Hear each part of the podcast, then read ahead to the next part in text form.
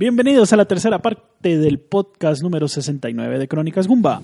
A mi lado, Víctor Dalos, Buenos días, tardes, noches, según nos escuchen. César Flagstad Un saludo para mis compañeros y para los que nos escuchan. y quien les habla, Sergio Vargas, se ganó 81 co. El cantante.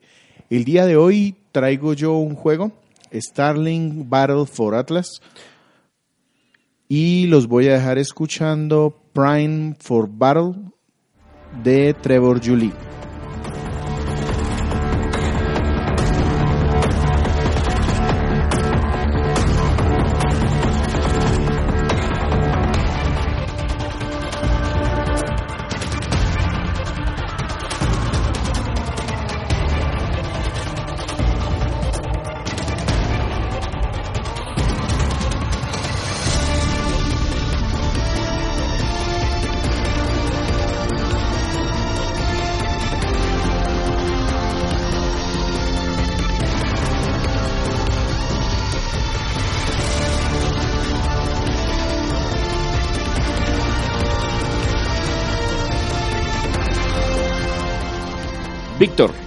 Este juego fue publicado por Ubisoft, ¿correcto? ¿Correcto?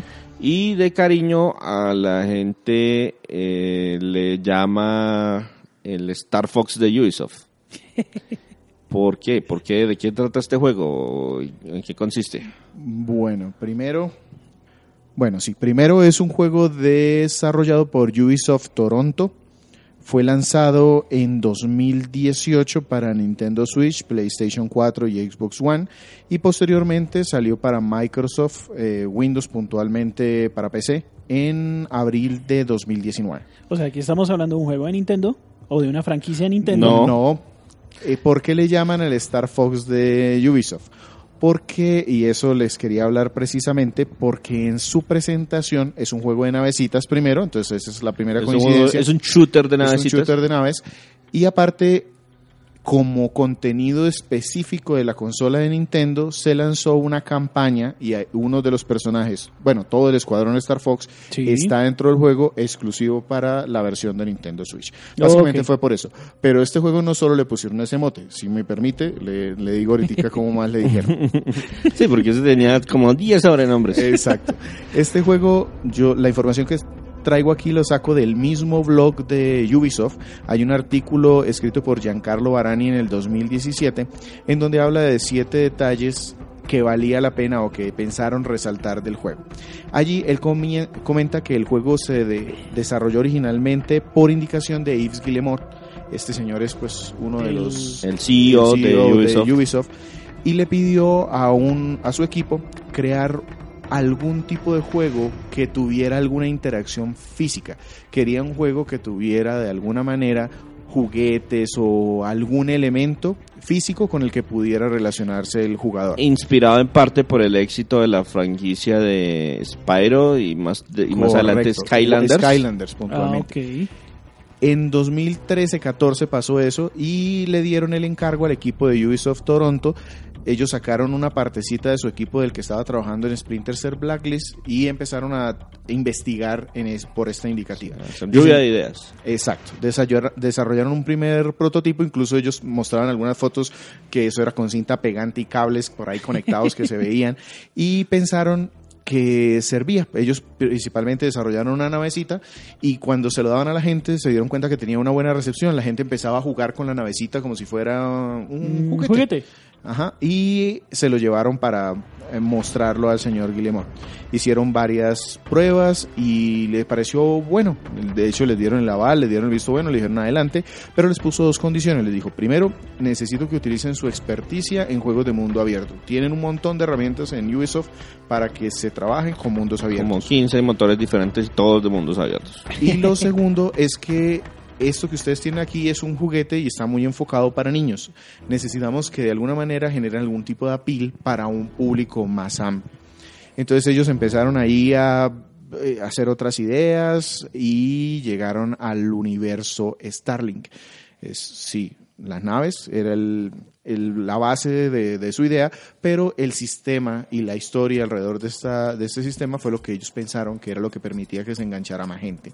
Este juego se anunció en el E3 de 2017 y se mostró pues muy de manera muy general como un multiconsolas que tenía juguetes, que se iba a lanzar a finales del 2018 y la prensa inmediatamente lo ubicó como un juego destinado para Switch. De hecho hay un artículo de Games Radar que dice el juego que mostró Ubisoft como multiconsola solo debería salir en Switch. Ese era el titular de la noticia de Games Radar. Y le pusieron como sobrenombre No Man's Skylander. Precisamente porque notaban mucho la similitud con Skylander, los juguetes, y con No Man's Sky, ese juego de exploración espacial que había salido precisamente unos años antes. Unos meses antes. El juego, digamos que se explicaron en ese 3 algunas de las mecánicas, pero se perdió. Durante todo el 2017 no se volvió a saber nada de él y a principios del 2018 desapareció en acción. Como dato curioso, en el juego de Watch Dogs 2 hay una misión del juego que nos lleva a unas oficinas ficticias de Ubisoft Sí. y se supone que debemos robar el tráiler de un juego que se llama Pioneer. Sí. Ese era el nombre clave de este juego. Entonces ahí como Lo relacionaron para que oh, todo suceda en el mismo sí, universo. sí. Y que Watch Dogs va a ser nuestro próximo podcast.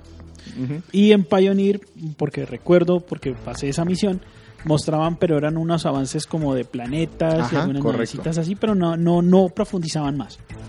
En el 2018 tuvimos que llegar hasta el E3 para que Ubisoft mostrara más información del juego y lo que hizo fue actualizar lo que ya había mostrado y en su conferencia aquí es donde llega Star Fox. Uno de los puntos fuertes de la conferencia de Ubisoft del 2018 fue que salió Miyamoto otra vez saludando a todo el mundo Mr. Smiles. y cargando una navecita del Arwing empezó un tráiler en donde se veía a Fox. Entonces eh, todo el público se volcó a decir Star Fox es un nuevo juego y no, pues realmente era Starlink al que le metían una campaña particular en donde estaba Star Fox. Y, y esto resultó confuso. Y esto resultó confuso porque muchos usuarios de PlayStation 4 puntualmente esperaban que se pudiera jugar con Fox McCloud en su consola. Sí, salió en muchos medios en donde los eh, medios incluso de PlayStation 4 estaban haciendo la pregunta. Por ¿Estará fin Fox McCloud en, PlayStation Sony? 4? Exactamente. Luego se aclaró que no, que el contenido era exclusivo de la versión de Nintendo Switch y esto generó algo de molestia en las redes. El juego se lanzó entonces en octubre del 2018 en Nintendo Switch, que fue la versión que yo jugué, PlayStation 4, Xbox One, y en abril del 2019 se lanzó en, en PC. Para abril del 2019, Ubisoft publicó un comunicado diciendo que no iba a seguir fabricando las naves del juego porque las ventas de los juguetes no fueron las esperadas. El modelo de juegos como complementos físicos, de hecho, ya para esta época había perdido mucho de su énfasis. Y a raíz del comunicado de Ubisoft, Polygon saca un como un estudio, como una, un Análisis. análisis, de qué había pasado, el, los puntos más altos y los puntos más bajos de ese modelo de juguetes físicos dentro de los juegos. Y básicamente como conclusión decía, hombre, Ubisoft llegó muy tarde al juego. Sí, claro. De hecho, los juegos de Skylanders ya no se producen. Los juegos de... eh, ¿Cuáles eran los otros? Los, Los de. Lego, Lego Dimensions. Ajá. Disney y también de. Disney, los de Disney también tampoco. Ya todos están muertos. Lo único que, digamos que resaltó Ubisoft es que puntualmente las ventas de los complementos, pero digitales, sí habían tenido el éxito esperado, que la versión de Nintendo Switch es la que mejor había vendido y que por eso eh, iban a seguir adelante con un gran update que lanzaron en mayo del 2019 con énfasis principalmente en Nintendo Switch, una campaña exclusiva eh, basada también en Star Fox y ha seguido diseñando y lanzando naves, pero solo las vende en formato digital. Para mayo del 2019 este juego había vendido más o menos 800 mil unidades, que pues es un número bajo para los estándares de Ubisoft, pero mm, digamos que también decían ellos que no estaban muy lejos de lo que ellos esperaban al final, Ok. representando Nintendo Switch un 75% de las ventas de Ya ese les juego. fue muy bien en Nintendo Switch. ¿Se imaginan la cantidad de ventas donde... Yo creo que Fox no fue que les fuera 4. muy bien en Nintendo Switch, sino que les fue muy mal en las otras. Sí, Sí, en las Oye, yo, porque pues... eh, No, y por muchas razones. Primero, y eso lo vamos a ver ahora, los personajes como tal, eh, creados para la campaña principal, mm, tienen un carisma bien bajitos, las navecitas no dicen mucho, o sea, son naves más bien genéricas, y el precio del juego, como tiene, tenía un complemento físico, era un poco superior al precio estándar de un juego. Y eso en función finalmente afecta pues precisamente porque pues muchos son una franquicia nueva, no, no todos una franquicia nueva, más costosa que una franquicia ya asentada y que aparte te pide comprar cosas físicas adicionales para sacar algunas opciones adicionales. Entonces eso le pegó al, al juego, a las ventas del juego algo que de pronto ayudó en Nintendo fue el tema de la inclusión de la campaña de Star Fox. Yo, por ejemplo, yo no tenía ningún amigo de Fox y no me interesaba tenerlo, pero cuando vi esa navecita y llegó al precio adecuado para mí, dije, oiga, pues sí, pues sí. me lo traigo. Listo, Víctor. Entonces, esto fue como la historia detrás de Starlink Battle for Atlas. Y pasemos ahora sí a cuál es la trama o cuál es la historia dentro del juego. Listo, entonces el juego se llama Battle for Atlas y Starlink porque el juego está ambientado en un sistema solar, un sistema estelar que se llama Atlas. Y empezamos en una nave que se llama el Equinox. Esta nave agrupa a muchos pilotos muy disímiles. Entonces aquí hay unos jóvenes, un samurái, unas razas alienígenas, una especie como de robots. Y todos tienen en común que lo reclutó el capitán de la nave, Grant. Este es un señor mayor y como particularidad, él logró construir esta nave, la Equinox, utilizando eh, un motor o pudiendo aprovechar una energía estelar que se llama nova.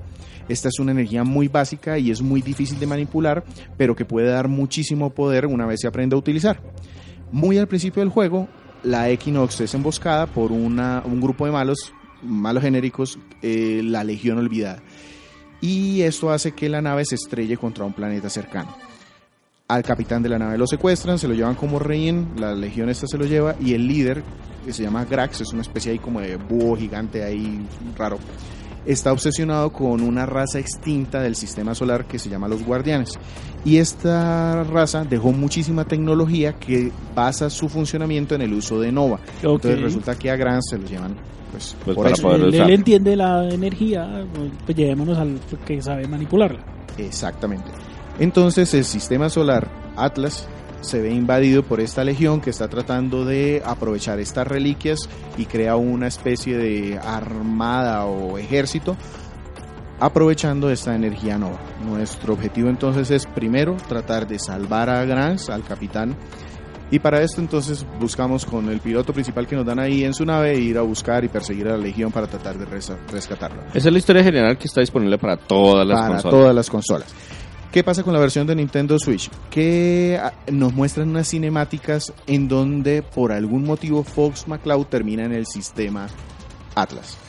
Porque está persiguiendo, no por algún motivo, básicamente está persiguiendo a Wolf O'Donnell, el enemigo de Star Wolf. Y este Wolf, por algún motivo, termina siendo contratado por Grax. Entonces, e, esto es lo que hace que Star Fox, el equipo Star Fox, con todos sus componentes, Falco, Peppy y Sleepy, terminen prestando sus servicios en algunas misiones con el equipo del Starlink Initiative.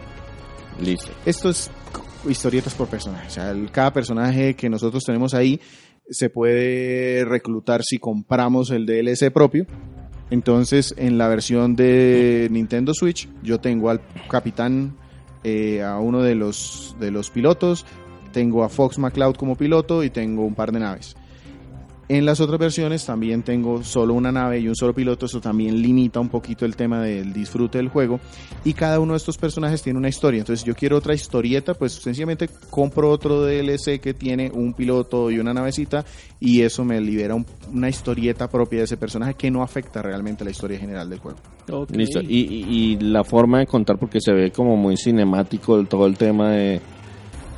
Tiene una mezcla son unas cinemáticas cortas muy puntuales, entonces por ejemplo al principio con este tema del ataque de la nave es como si fuese una caricatura corta, muy, muy corto de, animación. Y luego cuando avanzamos en la historia, entonces esto viene dividido no por capítulos, pero sí como que la historia se siente seccionada por partes, entonces cada vez que hay un cambio importante en la historia, nos meten una cinemática de esta y ya hay otros aspectos en la historia en donde no nos meten cinemática, sino que sencillamente en conversaciones entre los pilotos, nosotros los vemos representados abajo como muñequitos, se ven las conversaciones y ahí nos enteramos de otras partes de la historia. Ah, que atacaron tal planeta, entonces aparece alguien y nos cuenta y nos cuenta alguna particularidad del planeta, cosas así. Listo. Entonces, Víctor, muchas veces esa historia es solamente una excusa para la- dar paso a la jugabilidad. La pregunta viene siendo entonces, ¿cómo se juega Starlink? Y si se parece en algo a Star Fox. No mucho. Realmente la gente el- es un juego de naves. Fácilmente podría ser una evolución de Star Fox y funciona bien, pero no es un juego de Star Fox. El primer juego, los primeros juegos de Star Fox son juegos sobre rieles. Sí. Este no es un juego sobre rieles, es un juego de espacio abierto, pero los últimos juegos de Star Fox sí tenían este tipo de estructura. Entonces, por ejemplo, los juegos de GameCube, yo me podía bajar de la nave o podía volar en all range mode y explorar algunos sectores. Entonces, digamos que en ese aspecto sí se parece un poco. Pero es un juego que tiene combate aéreo y en el espacio, es decir, en los planetas yo puedo tener combates contra las naves como, como en un avión. Eh, Lo mismo en el espacio. Hay otros combates que son en tierra, entonces nuestra nave se convierte en una especie como, como que flotara encima del... No un Walker como... Eh, no, No como saca un las patitas de pollo como no, tenía como un antes. Hoover, como un... Ah, sí. Pues sí, como un Hoover. eh, flota. No, no, no vuela, sino que flota sobre Flota, el... Exacto, se mantiene como a una distancia de la Tierra, pero Ajá. sí está bien ligada a la topografía. Y por último hay una serie de exploración que tiene algo de puzzles y misiones secundarias. En el combate aéreo esto es un dogfight típico, es derribar a los enemigos, las casas que llegan a perseguirnos, entonces los derribamos y los buscamos por todo el espacio, esto funciona muy bien. Hay otros tipos de combate aquí mezclados, como por ejemplo derribar un bombardero, aquí se llaman dreadnoughts, eso es una nave muy grande a la que tenemos que buscar los puntos débiles para tratar de, de derribarla. La nave se controla muy bien, puede hacer piruetas, puede hacer lo que hace el Star Fox. si- barrel roll. eh, hacer el barrel roll, girar hacia atrás. Eh, lógicamente los, las otras naves, la que no es el Star Fox, pues no hace el mismo barrel roll, pero eh, tiene una pirueta similar que también sirve para esquivar balas. Y las naves se agrupan entre naves ligeras y ágiles, naves equilibradas o naves que tienen alto poder de ataque y alta defensa. Aparte, cada una de las naves puede tener diferentes tipos de armas y las armas se diferencian tanto en la forma como atacan. Entonces, por ejemplo, puede haber una que tenga ráfagas de ataque a corta distancia y otra que ataque lejos u otra que tenga misiles teledirigidos. Y también se diferencian en los elementos. Entonces puede haber un armas de fuego, de hielo, unas de gravedad, Eléctricas. eh, no, básicamente son de impacto, de gravedad, de luz, de fuego y de hielo. Básicamente son esas. Ok. El combate por tierra, así como les digo, ese que la nave como que flota ahí sobre la tierra, ahí es donde son las misiones más variadas. Debemos desde combatir otras unidades en tierra, destruir bases, perseguir monstruos. Aquí el combate ya tiene una secuencia de dificultades y de prioridad. Entonces, por ejemplo, ha- hay un tema es que en el juego hay unos merodeadores que se ven como personitas que van caminando por ahí. Entonces, si yo mato todos esos merodeadores, cuando luego llego a una base, resulta que ya hay menos merodeadores porque yo ya los maté. Entonces, la, fase- la base es más fácil de derrotar. Eh, hay unas bases que se llaman extractores, que es como que lanzan un, una sonda ahí para sacar energía. Entonces, Sí. si yo derroto esa base que saca energía, hay unos grandes monstruos ahí que se llaman primes. Si yo derroto los extractores, los primes tienen menos energía, entonces son más fáciles de derrotar. Y por último, los dreadnoughts, que son esos eh, bombarderos que están en el espacio lanzando los primes. Entonces hay como una prioridad y yo puedo atacarlos como yo considere. Y el juego premia mucho la exploración porque esto es un sistema solar es un sistema estelar. Entonces yo tengo bastantes planetas. Yo puedo meterme a un planeta y tratar de buscar todo lo que haya en ese planeta y me dan un marcador. Me dicen, usted ha explorado tanto este planeta o usted ha cumplido tantas misiones o los aliados que tenemos en este planeta llegan hasta este nivel. Entonces todos esos marcadores me sirven a mí para saber qué tanto he avanzado en liberar un determinado planeta. Y hay hasta siete planetas diferentes y yo puedo o quedarme en uno solo tratando de limpiarlo exprimirlo al máximo. o ir O ir saltando, de saltando. lado a lado dependiendo de la dificultad. Entonces Ujú. eso eso es ¿Y, bastante y cómo, ¿Y cómo hacen ahí precisamente el manejo de dificultad? ¿Hay, hay planetas que son más difíciles o es... es- Sí, básicamente están como organizados por tipo de dificultad. El primero que es como el tutorial. Aquí le mostramos todas las mecánicas, que si escanear monstruos o fauna local para sacar puntos o crear o liberar estaciones. Entonces aquí hay una serie de mm, puestos. Em, hay refinerías, centros de investigación, centros de comercio, bases enemigas. Eh, puedo entonces, dependiendo de las misiones que ellos me pongan, como les digo, escanear flores, explorar ruinas, resolver acertijos, todo eso me da dando punticos. El primer nivel, el primer planeta es como el tutorial de todo lo que se puede hacer y es relativamente fácil. Pero cuando ya luego salgo al espacio, que de hecho eso me encantó en este juego porque salir al espacio es decirle a la nave, oiga, voy a tomar altura y empezar a ganar altura y ganar altura hasta que salgo del planeta y cuando salgo del planeta tengo toda la Como el No Man's Sky. Por eso era el tema del... Yo entonces tengo ahí la posibilidad de viajar a los dos planetas más cercanos que hay, tienen más o menos la misma dificultad, que es relativamente baja, y los más lejanos se van haciendo cada vez más difíciles. Eh, hay entonces como paqueticos dos planetas de dificultad fácil, dos planetas de dificultad media y dos planetas de dificultad más alta, como para irlos explorando a medida que uno vaya avanzando en el juego. Correcto. Aparte hay muchos ítems para recoger que se pueden vender o se pueden cambiar y los núcleos de los monstruos, cuando yo derroto un monstruo me deja un núcleo, eso es supremamente valioso y si yo lo llevo a una base eso puede incluso hacer subir de nivel las bases. Quiere decir que ganaron tantos recursos que un observatorio que antes tenía una antenita ahí como una antena de televisión de techo, Sí. después ya tiene una parabólica y ya después tiene un super satélite que me- le permite explorar todo el planeta. Entonces eso se nota, hay como un sistema de economía. Entonces, que si los centros de investigación exploran más el planeta y me dicen dónde está cada cosa, que si yo puedo hacer eh, una base que defienda a los demás, llega un punto en el juego en donde yo puedo construir mis propios edificios. Entonces yo aquí voy a construir una base del Starlink y aquí va a haber soldados. Entonces ellos me ayudan para que cuando los malos lleguen se demoren más en ganar control del planeta y me den a mi chance de regresar aquí y matarlos. Entonces hay una buena dinámica. Y las naves, las- los jugueticos que yo tengo ahí vienen siendo como las vidas. Y eso digamos que lo que trata es de incentivar la compra, pero resulta que no es indispensable. Hay un artículo en IGN que se llama La comparación de las diferentes versiones y eso tiene unas matrices y tablas y no sé qué. Sí, y que es- si usted compra la versión física 1 tiene esto y si tú compras la versión física 2 tiene esto y que si compra la digital y la digital de luz y la digital de luz de oro de super mega poderosa. Entonces eso complicó un poco el juego sin necesidad. Porque resulta que yo solo puse la nave el primer día que jugué y después dije, ay, qué bonito, qué novedad. Y fui la puse en mi estante y nunca más la volví a utilizar porque todo está en el cartuchito digital y lo desbloqueo. La única diferencia es que si lo hago físico, yo necesito, yo apenas ponga la nave o le cambio un arma o le cambio un piloto, que eso es un clic de poner y quitar, me cambia en el juego. Yo veo cómo me cambia en el juego. Pero si lo quiero hacer digital, pues pongo pausa y como en un juego cualquiera, voy, entro a un menú, le digo póngame esta nave, póngame este piloto, póngame esta arma y no pasa nada. El- Y entonces, ¿para qué eran los juguetes realmente? cada nave viene siendo una vida. Entonces, si a mí me matan eh, en la pelea de un jefe, me quitan toda la energía, entonces yo puedo coger otra navecita y ¡prop! cambia. Y al cambiar esa navecita, yo sigo ahí en ese mismo momento. Si me quedo sin navecitas, entonces quiere decir que pues ya no tengo nada que hacer contra ese jefe, me devuelven a un save point anterior y tengo que volver a explorar lo que no había hecho hasta llegar ahí. Entonces el motivo de comprar navecitas es como para facilitarse el juego, pero no es indispensable. Yo pasé todo el juego solo con lo que viene en el paquete básico. Y la versión digital, una vez tú tengas la versión física, la escaneas y esa queda ahí ya en el- la versión digital disponible. El, a- a- aparte, yo aquí tengo varias cosas. Mason, por ejemplo, que es el piloto principal, el que me dan aquí, la experiencia de este juego es un poquito, se me hizo un poquito rara. Porque resulta que esto termina siendo medio RPG. Sí.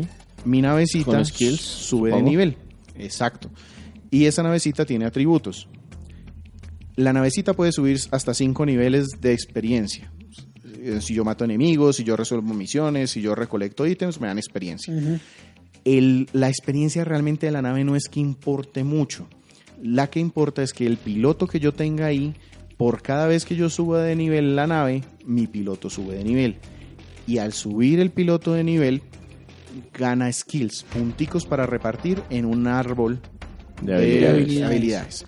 Eso es lo importante. Entonces, si yo tengo un piloto y le voy cambiando naves y las naves van ganando niveles, el piloto va subiendo de niveles y gana más skill points. Ahí es donde está la gracia de tener varias naves.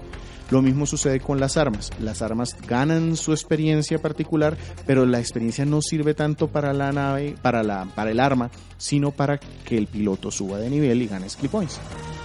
Es eso. Básicamente eh, se me hizo un poquito enredado al principio y luego ya lo, lo pude, eh, digamos que entender bien.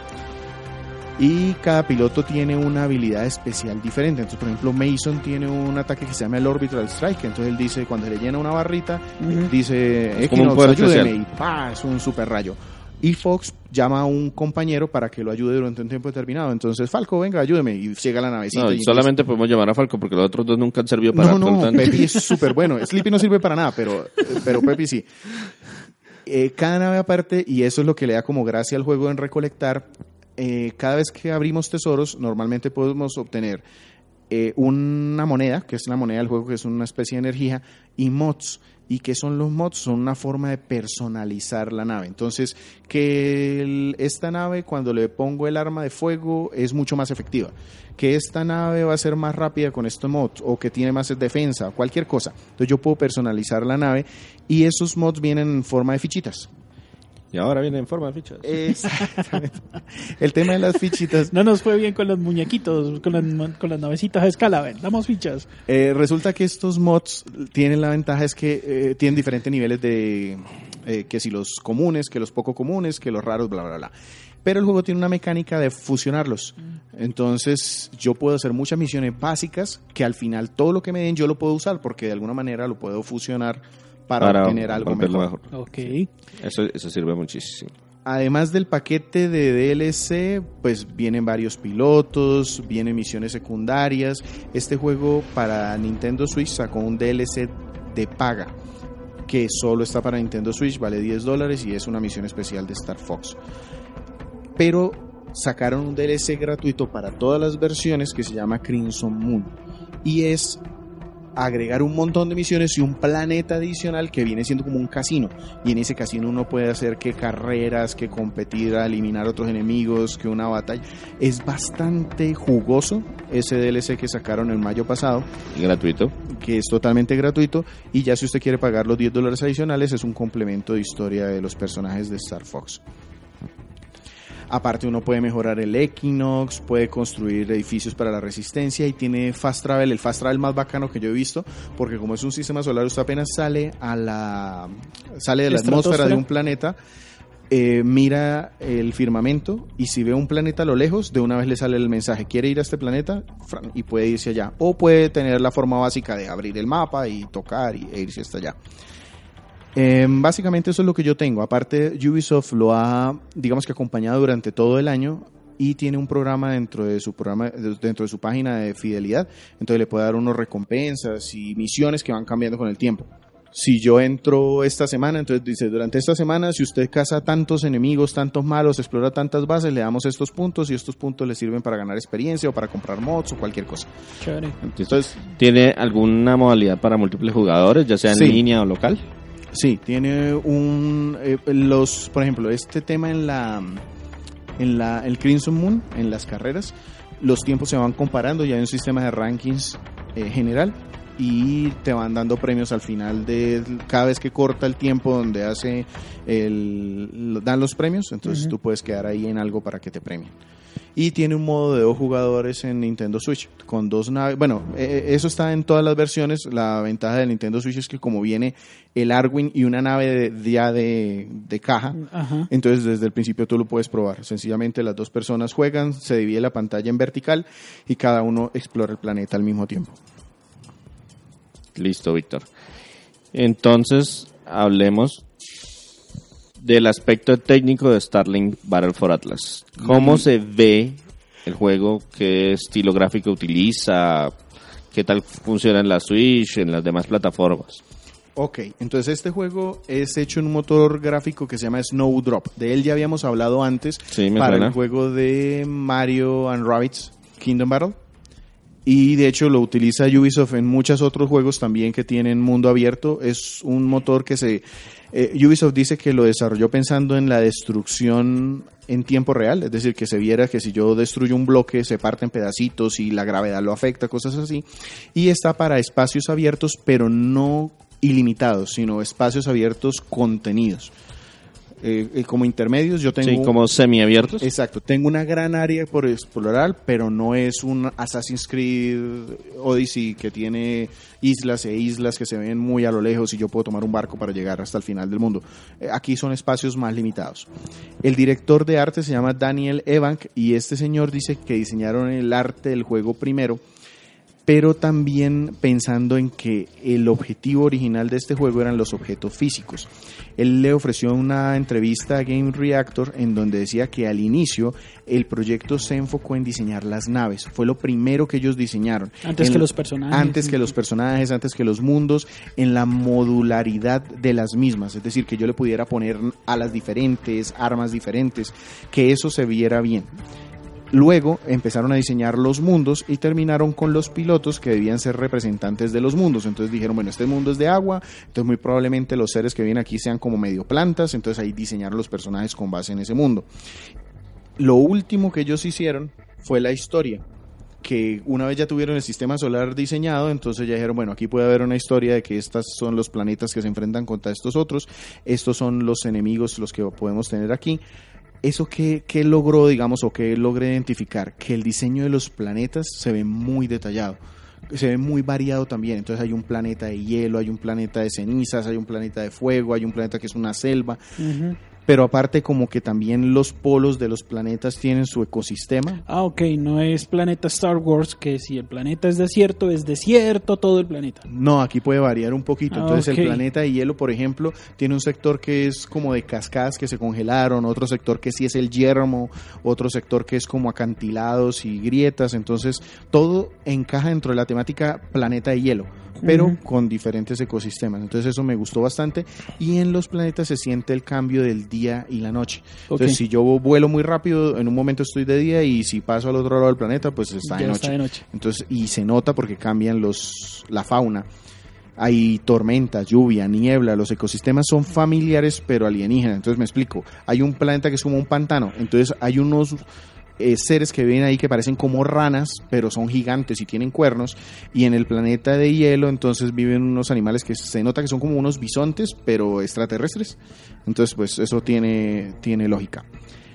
Eh, los enemigos también afectan el planeta. Entonces, por ejemplo, cuando llegan estos extractores, crean unas nubes de contaminación. Entonces, cuando yo exploro el planeta y están esos extractores, parece un planeta completamente diferente a cuando ya los he eliminado. Entonces eso también me parece que, que funciona muy bien. Cambian las texturas, cambian los colores y disfrazan muy bien los tiempos de carga. Entonces, por ejemplo, cuando yo quiero salir del planeta, se nota como que estoy atravesando la atmósfera, eh, se calienta y de pronto salí. Realmente ahí lo que están es disfrazando un tiempo de carga, pero les quedó muy bien hecho. Y mm, los enemigos y los aliados, eso sí me dejaron como un sabor un poquito ya más agridulce porque no es que haya muchos, mucha variedad. Por ejemplo, todos los soldados son muy parecidos, los soldados enemigos son muy parecidos, los monstruos al final ya, digamos que la variación se empieza a ver después de que ya llevas mucho jugando. Cuando ya pasaste la mitad del juego es que como que me motan enemigos nuevos. La primera mitad se me hizo un poquito aburrida porque eran muy genéricos. Y para terminar el aspecto técnico gráfico, Star Fox, digamos que decía esta gente de Ubisoft que la primera indicación que les dieron fue respeten a los personajes en lo que, o sea, al 100%. No me le vayan a poner ni modos de hablar, ni manerismo, ni nada. Entonces Ubisoft lo que decidió es, ¿sabe qué? Para que no nos metamos en líos, lo único que vamos a hacer es lo que ya hemos visto. Entonces Fox McCloud habla como Fox McCloud en todos los juegos. Las frases que repite, la comunicación que tiene, los cuando llegan los otros dicen lo mismo, do a battle roll, eh, es lo mismo. Eh, pero llevado como a un hardware más actual. Sí, o sea, el copy-paste, pero con la nueva tecnología. Exactamente. Ok. Y dice, y dice este señor, eh, el director de arte Daniel Evank, que eso fue consciente y que Ubisoft decidió hacerlo así para no meterse en problemas con la licencia que le habían prestado. Listo. Y Ubisoft es muy común que le critique mucho tema de bugs, de errores, de eh, que atravesamos paredes, que se quedan las cosas flotando, que atravesamos la tierra.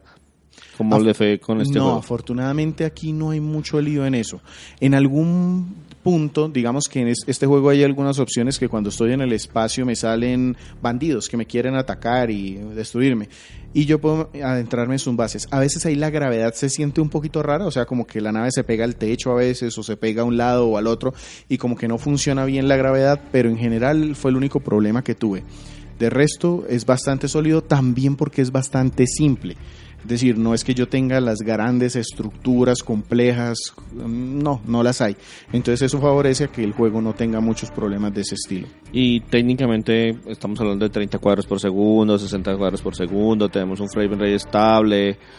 Eh, no, no tengo el detalle realmente del rendimiento en cuanto a frames por segundo en las diferentes consolas, pero realmente no me interesó mucho. O sea, funciona muy de Se manera ve- se ve muy fluido. fluido. De- Funciona de manera muy Y fluida. no se sienten caídas. No, lo, lo único que sí pude ver fue una comparación en cuanto al detalle gráfico entre Nintendo Switch y las consolas como PlayStation 4, Xbox One y PC, en donde las texturas para estas últimas pues son de mayor resolución. Eso digamos que se nota y se disfraza un poco en Nintendo Switch con la distancia o la visibilidad que yo tengo en algunos puntos. No afecta porque igual es muy lejana en Nintendo Switch, pero es mejor en estas otras consolas. Sí, en esta me la taparon. Veo lejos, pero no tan lejos como las otras. Exactamente.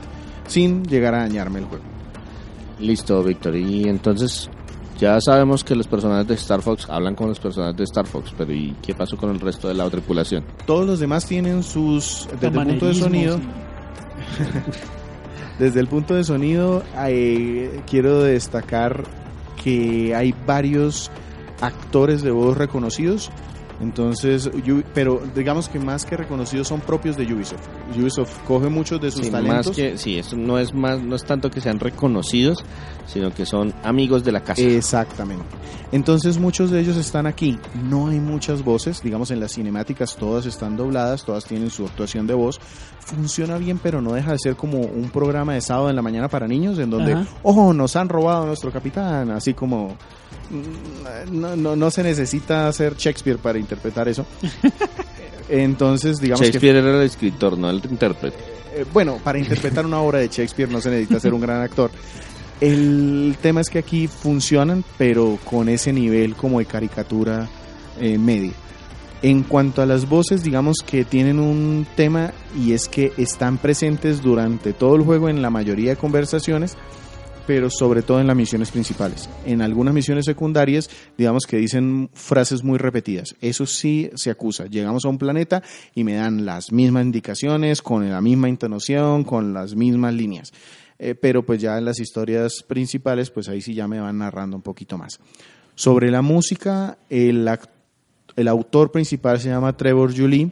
Él es canadiense, es ganador de varios premios Juno, ha trabajado en cine, televisión, tiene participación en series como Orphan Black, Gre- Grey's Anatomy, escribe, tiene relación con sellos disqueros, eh, Emmy, Universal, entonces digamos que por ese lado la música es bastante es buena, es muy buena, de hecho es emocionante, funciona muy bien, sin ser nada del otro mundo, es decir, no es una ópera No es una obra épica, No. sinfónica de cámara de 70 instrumentos. ni No, es la banda sonora de Starlink, un juego de navecitas con muñequitos de plástico, eso es. Pero tiene, tiene, tiene, tiene esa sensación como futurista de la, del Sí. área de la ciencia ficción, de instrumentos Sí. electrónicos. y Correcto. Pero también le mete algo de épico desde el punto de vista de, oh, llegó el gran malo, entonces ahí entran órganos y cosas así, pero sin, sí. sin, sin ser nada del otro mundo. En general funciona muy bien sin descrestar. Víctor, entonces, antes de pasar lo bueno, lo malo y lo feo de Starlink, ¿qué nos vamos a quedar escuchando? Nos vamos a quedar escuchando el tema de Corneria, versión Starling Battle for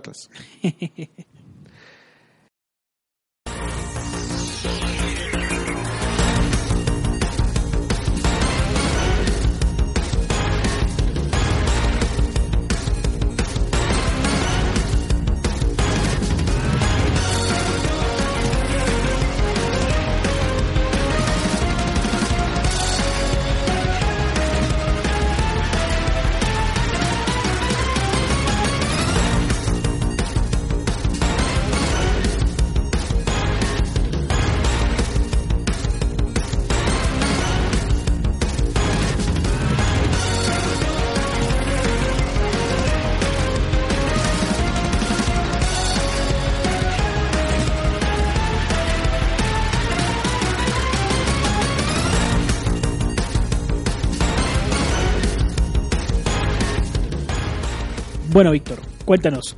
¿cuál es el aspecto bueno de Starlink Battle for Atlas? Yo tengo tres. El primero, la jugabilidad. La exploración de los planetas es bien divertido. Eh, hay combates contra enemigos en el planeta, combates espaciales, enfrentarme contra monstruos gigantes, todo eso se siente muy bien realizado. Es decir, la nave me responde bien, me permite hacer piruetas. Al principio me confundió un poco el control, pero una vez lo tenía, yo tenía Fox saliendo a la atmósfera, volviendo a entrar. Eh, el control, la jugabilidad funciona muy bien. Siguiente, el carisma de los personajes, a pesar de que es como un juego de, de jovencitos, de niños. Funciona, funciona, es decir, alcanzas a entender, ah, sí, aquí hay una familia de pilotos que están tratando de rescatar a su enemigo, los A enemigos su, a su jefe. a su jefe, sí, entonces pues eso está bien. Y el manejo de la economía y el nivel de la dificultad del juego. Ha- Hay un tema de economía de necesito dinero para hacer crecer estaciones y el dinero lo gano de estas maneras y la forma de mejorar el piloto los gano de estas otras. Eso funciona bien. O sea, me motiva Está a bien mí como a- sincronizados. bien- Exacto. Y eso me motiva a mí a hacer misiones y misiones secundarias y busquemos ahora rescatar estos chips y busquemos hackear esta navecita, cosas así, porque eso me permite ajustar el nivel de dificultad. Entonces, yo de hecho, en cada planeta probé una cosa diferente. Entonces, un- en el primer planeta dije, voy a hacer todo lo posible para disminuir la fuerza de los jefes finales. De modo que cuando llegué hasta donde ellos eran unos peleles, porque ya les había quitado todos los recursos, les había eliminado todos los refuerzos, entonces eso funciona así. Pero en el siguiente planeta dije, no, ahora voy a tratar de irme contra los jefes directamente y luego les elimino los refuerzos. Entonces fue más difícil al principio, pero ya después el resto fue un paseo de ganar dinero facilísimo.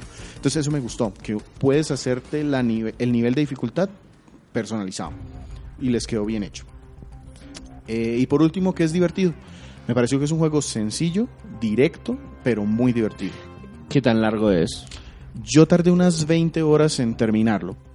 Pero pues yo hice bastantes cosas secundarias, o sea, me fui al casino a correr carreras, traté de sacar el perfecto en algunos planetas, pero no lo terminé al 100%.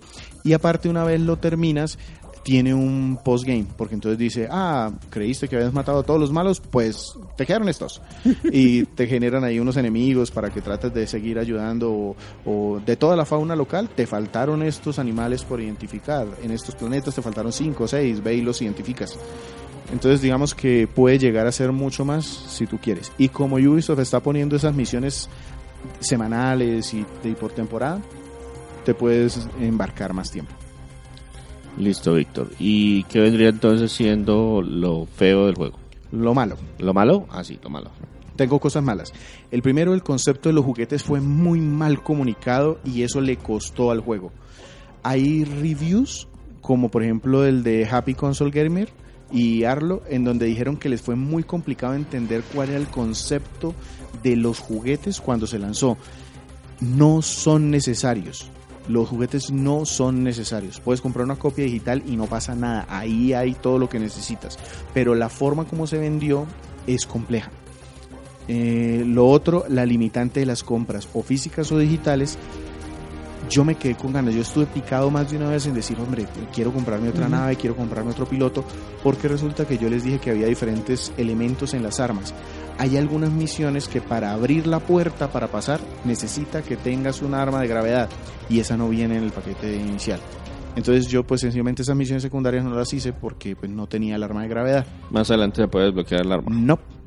Las armas, las naves y los pilotos solo se consiguen comprándolas. Sencillamente, Y- si no las compras, no las puedes hacer. Son solo misiones secundarias. Y son misiones que no te revelan nada de la historia. Es sencillamente una opción. Acceder a una parte del mapa, pero pues No lo puedes hacer porque no compraste. Eso es malo. Y eso sí se puede comprar digital o físico. Se puede comprar digital o físico y tiene costos entre 10 y 20 dólares que me- se me hicieron altos. Por eso lo pongo entre lo malo. O sea, si, si a mí una, un arma me hubiera costado un dólar, yo decía, ah, bueno, se la compro. Pero no, resulta que tengo que comprar un paquetico que me vale 10 o 20 dólares. y solamente un arma y un piloto. Un arma y un piloto y otras cositas. Viene un pero- paquetico como completo, pero igual si uno lo único que está necesitando es el arma para la misión secundaria, pues hay que igual hay que pagar so- todo el paquete. Sí.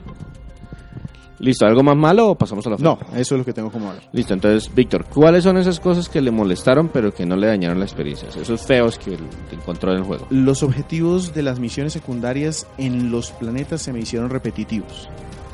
Entonces, si tú viajas de planeta a planeta, las misiones secundarias siempre son las mismas. Eh, llegar y... Liberar esta zona, eliminar a este enemigo, limpiar este sector, quitarle estos bichos a unos a la fauna local, eh, derrotar a estos merodeadores, siempre son las mismas. Al principio, el juego entiendo que era más limitado aún que la versión que yo jugué. Es decir, la versión que yo jugué a principios del 2019 ya tenía algunas mejoras y alguna variedad adicional y con todo eso a mí se me hizo un poquito repetitivo. En la limitada variedad de los enemigos, el- como les decía, eh, a medio juego yo, yo había visto cinco tipos de enemigos. Pues nada más que decir que el malo más grande se llama Grax, o sea, nombre más genérico que puede haber. No, y pues para un Enemigo gigante para número un uno. cartoon de niños está perfecto. Eh, los planetas son tienen diferentes ecosistemas, esto es una pendejada mía, pero las físicas son las mismas. Es decir, yo puedo estar en el planeta que tiene una masa de la mitad del otro, pero las físicas son igualitas. Yo hubiera apreciado algo de Que variación. se sintiera como más pesada la nave o cosas O por el más liviana en caso de que estuviera más pequeño. Eh, lo del tema de las frases que yo le decía que a veces las frases las repetían siempre, a mí eso me llegó a fastidiar un poco porque es que las guías dentro de cada planeta, las frases de felicitaciones siempre eran las mismas. Y eso juega en contra de que un juego sea más o menos largo si tenemos un contenido limitado para llenarlo.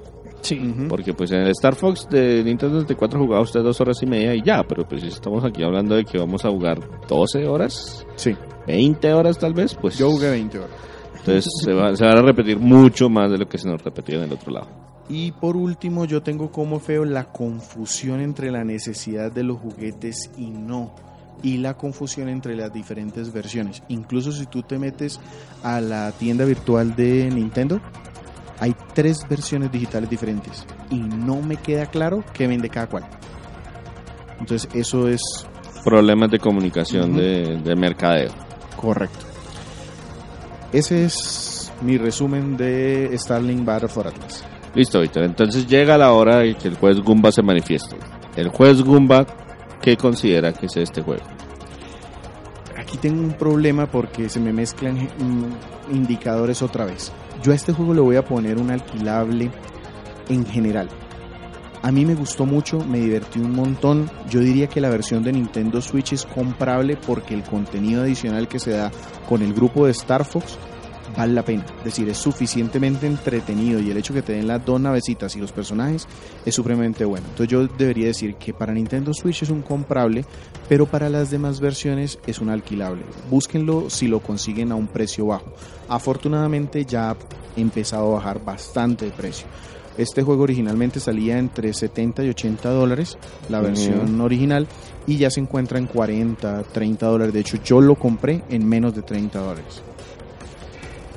Listo, Víctor. Entonces, si tuviéramos que darle un número al general y un número a la versión de Switch, Correcto. vamos a hacer la diferenciación por ese caso. haciendo esa diferencia, para Nintendo Switch es un 8, sólido, funciona muy bien, es un juego divertido. La nave es una La belleza. nave es muy bonita, te puede dar un montón de horas de diversión sin mucho lío y es uno de esos juegos que puedes o tomar en sesiones largas para terminar un planeta o tomar en sesiones corticas si sientes que avanzaste.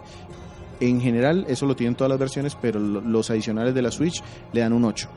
Y las otras versiones yo creo que sí se pueden dejar en un 7, que es más o menos, eh, digamos que lo que yo veo que como juego en general funciona bien. No es un mal juego, pero le faltan cositas. Listo, Víctor. Pasamos a despedirnos entonces.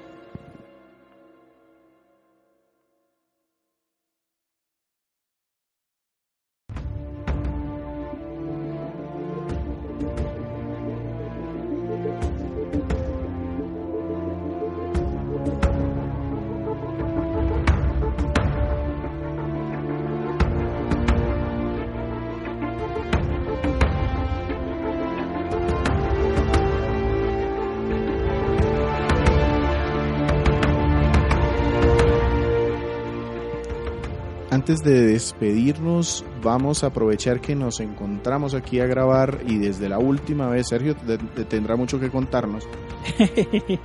¿Qué tal están esas compras desde la última vez que hablamos y qué tanto has jugado para reducir ese backlog o aumentarlo? Eh, bueno, eh, estuve, eh, bueno, yo desde hace dos podcasts, un podcast no, no estoy. Y de ahí a la fecha sí aumentó un poco mi backlog. Tengo, eh, bueno, el Watch Dogs 2. También tengo el Metal Gear Solid 5. También tengo el Bloodborne.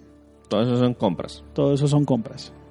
Y eh, el Andromeda, el... Eso ya lo tengo. Ah, sí, sí, ya lo tenía. Ah, sí, sí, sí, ya lo tenía. Eh, sí, esos jueguitos. Eso compraste, entonces Sí. bastante, se nutrió el backlog. Sí, ¿Y va subiendo el backlog de la ¿Qué ha reducido? Eh, el Watch Dogs. Listo. Eh, no, pero- Entra tres, sale uno. Sí, sí, sí, sí, pero todos terminados, eso sí, ¿para qué? Eh, pero no, ya eh, me dedicaré a hacer el, el de- para el próximo, el, el, Zero- el Horizon Zero Down y seguir avanzando. Ya no, digamos que voy a ponerle una pausa a la compra. Listo, yo de compras del último mes desde que hablamos realmente no tengo mucho más un regalo, me regalaron una eh, Neo Geo Mini, Sí, muy bonita, la verdad. entonces No eh, me gustó casi. quiere decir que entraron 40 juegos al backlog, no, pues muchos de esos ya los había jugado y un jueguito independiente pequeño que compré en una rebaja que se llama Cosmic Star Heroine. Sí, lo un- conocía Limited Run, le hizo un lanzamiento en físico, pero no lo alcancé a Es un. RPG que trata de emular algunos clásicos del género como Chrono Trigger y otros juegos del, del- del mismo estilo, pero con unas temáticas un poquito más modernas o un poquito más raras. Y de terminar, terminé el Octopath Traveler. Estoy realmente ya es como completando todo lo que tiene el juego por dar, Misiones las clases adicionales y todo eso. Y aparte de eso, pues no, mucho juego online, pero de cositas ya repetidas. Entonces, el último festival de ARMS, el eh, Mario Kart, Smash y retomé el Street Fighter por una e-league que he estado siguiendo y entonces, pues nada más que eso.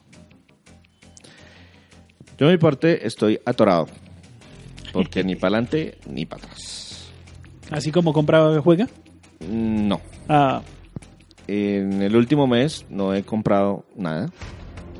Para el próximo mes voy a estar en la mala, pero en este mes no he comprado nada. Pero tampoco he terminado nada. Estoy enfrente y estoy parado enfrente del enemigo final de Dragon Quest 11, que es un juego largo y del cual pienso hablar en un próximo podcast.